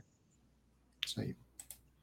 Jana complementou que é o valor patrimonial. Pedro, professor, no seu curso entra assuntos sobre TIR, NOI e também outros assuntos matemáticos que envolvem os FIIs. Pedro, agora no conteúdo essencial, talvez você, pensando de cabeça aqui, você deve encontrar conceitualmente o que é, como eu expliquei agora há pouco. Uma aula mais avançada, ainda não, mas eu pretendo entregar isso na, nos trimestrais, sim, como conteúdo avançado. E tenho certeza que o Danilo vai gostar de participar e ajudar nesse conteúdo. Essa a ideia, inclusive, a gente comentou no final do curso de fazer sobre valuation. Vamos fazer também sobre NOI, sobre TIR, é, payback, múltiplos. E, e, dar referências também, né? Não só dar o conceito e a pessoa falar, nossa, é, tá legal, eu sei. E, e aí, né? E, e, aí, como é que eu aplico isso? E seria interessante colocar exemplos práticos também no, como um call to action aí eu acho, Pedro, assim, do ponto de vista didático, que se eu pego nesse conteúdo essencial e vou até o avançado, cara, isso é, não atende todo mundo, entendeu? Eu tenho certeza que o conteúdo avançado atende o interesse de todo mundo. Aí, quem quiser chegar no nível do detalhamento, chegar no. no eu, eu tenho, quis dizer o seguinte: eu tenho certeza que o conteúdo essencial, que é essas 17 horas, atende a todo mundo. Quem quiser avançar, ele vai encontrar conteúdo no, nas atualizações trimestrais. Não que tudo do trimestral das atualizações vai ser avançado, vai ter coisa básica também, mas é a minha oportunidade de entregar conteúdo mais avançado, porque daí esse fica opcional. Assiste quem quer, certo? E, e então, nesse sentido, me interessa bastante e também colocando esses, esses conteúdos mais avançados e explicar múltiplo, eh, múltiplos, avaliação e tudo mais. O, a questão da LTV você comenta bastante, no, eu lembro no curso, da questão de garantias na parte de CRIs. É, e, e, essa parte de extra é muito interessante também para o investidor que já, já iniciou e já é experiente e que quer saber mais informações. E entrevista com, entrevistas com gestores é, são verdadeiras aulas, né? É, tá, tá, é, até me surpreendeu a primeira, foi melhor do que eu imaginava. Bruno, Quero aproveitar para desejar boas festas e um Natal com muita saúde ao Arthur, ao Danilo e todos os presentes. Muito obrigado para você também, Bruno. Excelente Natal. Agradeço obrigado, obrigado, os, Bruno. Os ensinamentos. Então vamos aproveitar que são 15 para 7 com, com as mensagens de bom Natal aqui do Bruno. Nos, nos enseja também a mandar um bom Natal para todos. E vamos, vamos descansar que é sabadão. Obrigado, obrigado, Arthur. Feliz Natal aí para todo mundo. E 2021 vai ser um ano bem promissor, ao meu ver, em termos de fundo imobiliário. Espero, né, que não seja surpreendido. E, e é isso. Se alguém precisar de alguma ajuda, algum questionamento, pode me procurar direto aí no Instagram, por enquanto. E aí o Instagram é o dan.fi.exame. E tem muitas novidades aí por vir. O pessoal vai ficar bastante bastante interessado e, e, e, nem sempre nesse sentido de educacional, de relação, ao, relação aos calls, né, da carteira recomendada, que eu estou bastante ansioso para liberar. E, e, em janeiro teremos novidades. Muito bom, 2021 promete, certamente. Obrigado, Danilo. Obrigado. Um abraço para você. Um abraço, tchau, tchau. Para você, muitíssimo obrigado a essa hora, quase sete horas, nos acompanhando aqui ao vivo, no, no Sabadão um excelente Natal. Dia 26, provavelmente, se tiver fato relevante, se tiver coisas relevantes, eu, eu faço fato relevante. Não vou dar, dar certeza. Mas quero aproveitar então para desejar um excelente Natal e aproveite ainda antes do Natal bem o seu final de semana. Obrigado, boa noite, grande abraço.